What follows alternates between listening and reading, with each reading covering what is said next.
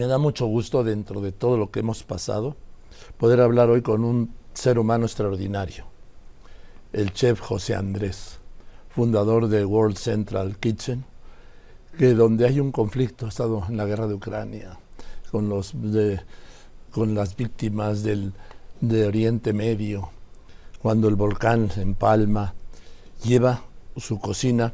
Y ha dicho algo que yo lo suscribiría, dice, cuando se necesitan servicios médicos, se traen médicos y enfermeras. Cuando se necesita reconstruir infraestructuras, se traen ingenieros y arquitectos. Y si tienes que alimentar a la gente, necesitas chefs profesionales.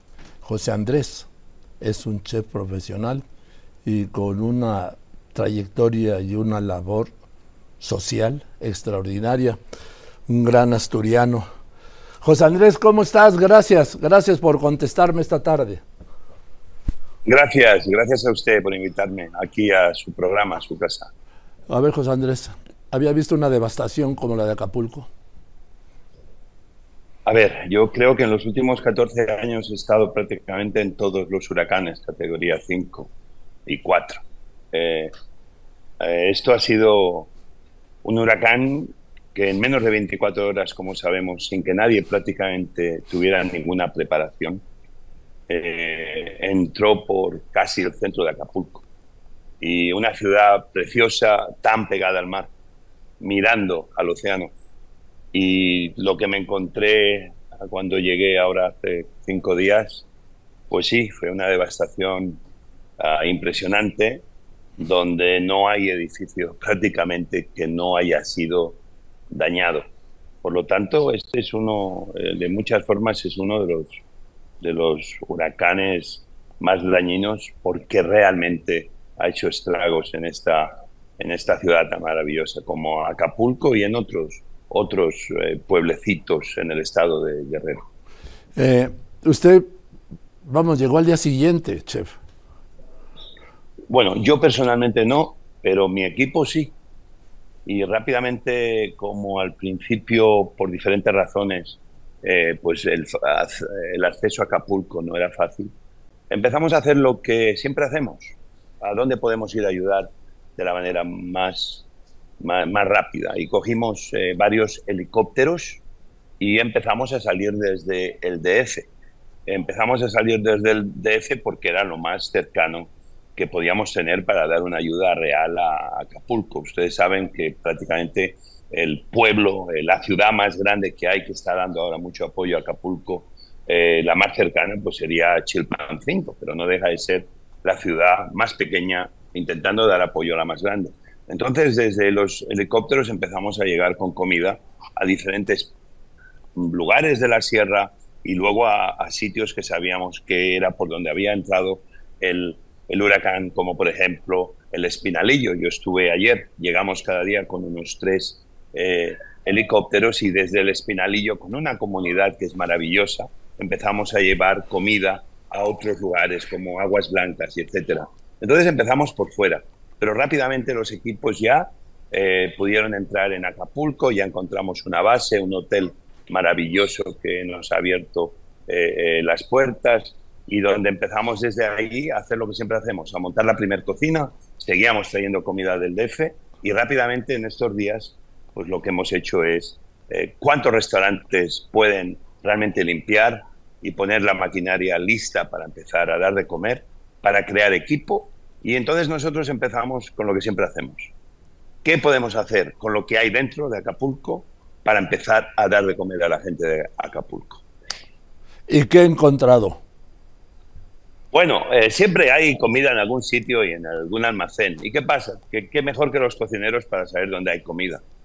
Ha habido tortillerías que para mí han sido héroes de, este, de, este, de esta catástrofe, porque aun cuando para ellos es un modo de vida y es su trabajo, es gente que sabía que la tortilla era vital para muchas familias, que en esos momentos tenemos que entender. No hay electricidad, significa que no hay cajeros automáticos, significa que la gente que tiene sus ahorros en el banco no tiene acceso a ellos, pero es que encima los bancos han sido muchos de ellos dañados y algunos destrozados. Hay, eh, en estos momentos, cuando yo llegué, pues había un cajero, dos cajeros, pero que no es suficiente ¿no? para dispensar dinero a toda la población. aparte grandes áreas, como no, típico de un huracán 5, sin luz, que eso hacía que no hubiera agua.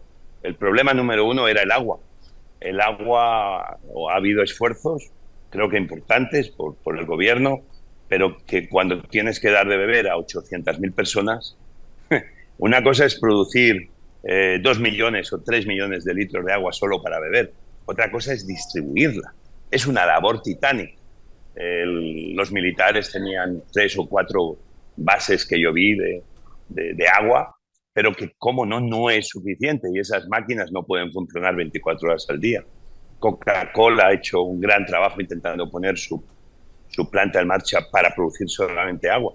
Pero por mucha agua que produzca Coca-Cola tampoco es suficiente. Por eso nosotros empezamos también a, traer eh, agua.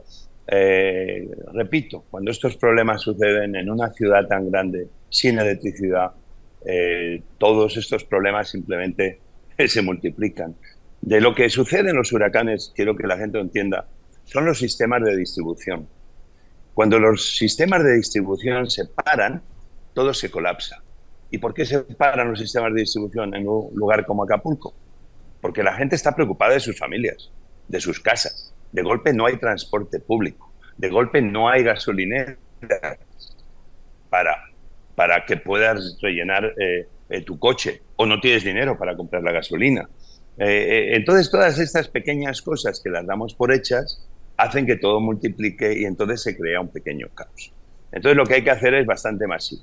Yo creo que yo me acabo de ir esta mañana a Acapulco, voy a regresar en tres días otra vez, eh, pero he visto una pequeña mejora, porque en los huracanes siempre se mejora cada día, pero aún queda mucha agua por llegar, aún queda más electricidad por llegar a diferentes lugares, no solo de, la ciudad. Eh, tenemos que conseguir que las compañías privadas comiencen otra vez el sistema de empezar a traer los productos, como por ejemplo el maíz para hacer las tortillas.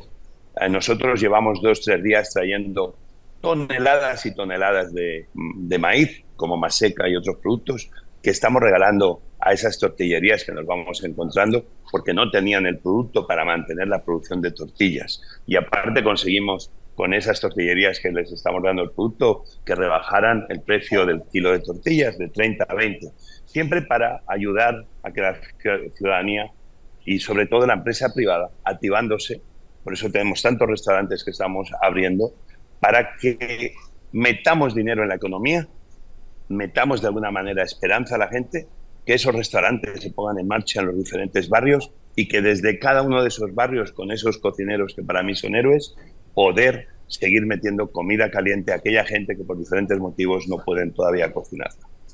A ver, de chef, ¿cómo están funcionando? ¿Ya instalaron cocinas? Tengo entendido. Sí, sí, tenemos, eh, si van siguiendo a, a World Central Kitchen verán que tenemos diferentes chefs. Chef Lalo está abriendo su catering eh, en lo que es eh, subiendo la carretera escénica. Nosotros tenemos una pequeña cocina que damos alimento justo en el club de golf. Tenemos una cocina más grande que si Dios quiere a día de hoy podremos hacer cuatro y cinco mil comidas. Y ahora mismo, porque yo soy una persona que estoy mucho más en los helicópteros, en las montañas, en la calle, y luego tenemos los equipos en, en, los cuarteles centrales, que son los que van eh, haciendo eh, la magia. Eh, yo creo que para este fin de semana fácilmente tendremos en total unos 20, 25 restaurantes eh, funcionando con nosotros, aparte de los 17 restaurantes de Chilpancingo que han estado también produciendo un sinfín de comidas diarias. Yo creo que ayer acabamos con unas 35.000 comidas en total.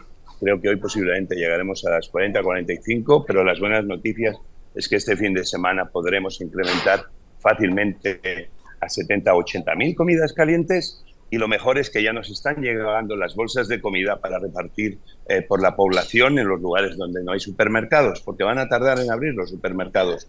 A mí me ha gustado ver cómo, por ejemplo, la Marina o la Cruz Roja eh, en estos días pues llegaba a ciertas comunidades dando estas cajas de alimentos para que la gente cocine en casa. Es una forma, como no, nosotros siempre lo hacemos, pero hay que hacer más, repito, no hay supermercados, He visto ya pequeños comerciantes en varios lugares que venden fruta, que ya te empiezan a venir de Chilpancingo y te venden huevos. Eso va poco a poco, pero hasta que los restaurantes no estén abiertos, eh, el dinero no empieza a fluir y los bancos se abran, hay que estar al lado de la gente, porque yo sé que para mucha gente, sobre todo la más humilde, que organizaciones como la nuestra, o lo que hace el gobierno, lo que hace la Cruz Roja, es la diferencia entre poder comer o no poder comer. Entre vivir y morir. Mm, sí, en los días eh, iniciales, pero yo ahora diría que un poquito mejor cada día. El agua sigue siendo un problema. Esperemos que se restablezca la luz. Eh, yo, yo pienso que a lo mejor ahora el 50% de Acapulco debe tener luz, eh, pero todo el mundo tiene que entender que yo en el helicóptero he visto, hay grandes torres eh, destrozadas de electricidad que en las altas montañas, que eso, eso son torres que cuestan de arreglar. Pero yo lo que sí que he visto es que si hay alguien que el pueblo mexicano tiene que aplaudir, son a esos trabajadores de la compañía eléctrica que están trabajando sin parar, prácticamente durmiendo debajo del camión por la noche al lado de la carretera y que hora tras hora han trabajado para intentar reparar todos los postes eléctricos y poder volver a darle y a surtir de luz a los acapulqueños. Para mí esos señores también son los héroes anónimos y, quiero que todo el pueblo mexicano esté muy agradecido con ellos, porque es gente como ellos que a veces no nos damos cuenta, pero que si no hicieran esta labor titánica, la electricidad podría tardar eh, semanas, eh, o si no meses, en regresar a Acapulco. Chef, pues le mando un abrazo, le agradezco a nombre de, sin que tenga yo ninguna representación de nadie, claro, pero le agradezco a nombre de los cientos de miles de personas que ha ayudado y que van a seguir ayudando, porque es una catástrofe lo que estamos viviendo. Es una devastación que no tenemos. Y, yo le voy a, y yo le voy a pedir que, que piense y que todo el mundo empiece se va a tener que crear un gran plan, en plan el, el, plan Marshall para Europa después de la Segunda Guerra Mundial. Se va a tener que hacer el, el plan económico Acapulco. Si queremos que esta maravillosa ciudad, que ha sido siempre tan mítica en el mundo del turismo y que ha generado tanta riqueza a Guerrero y, como no, a, eh, a México, va a tener que haber realmente por parte de todos, el eh, gobierno para abajo, a anunciar un gran plan económico para que la gente joven no se vaya, para que la gente tenga esperanza, para que empecemos a limpiar las calles desde ya, donde haya los fondos para hacerlo y se pongan los camiones y se pueda contratar a las personas que lo hacen y desde ya atraer a la empresa privada que van a tener que ser vitales con ayuda del gobierno para empezar a, a plantear cuál es ese futuro para Acapulco donde todos queremos vuelva a ser esa potencia turística y vuelva a ser lo que siempre ha sido, ¿no? esta maravillosa joya de México en el Pacífico. O sea que esperemos que esto ocurra y entre todos ayudemos a que Acapulco vuelva a ser lo que era, pero hay que empezar ya. Gracias, Chef. Le mando un abrazo y seguiremos en contacto, ¿le parece? Sí, señor. Y le reitero el agradecimiento de muchísimas personas en Acapulco y en las comunidades cercanas a los que usted les ha dado no solo de comer, les ha dado una esperanza de vida. Gracias. Buenas tardes. Sí, es el chef José Andrés. Qué personaje.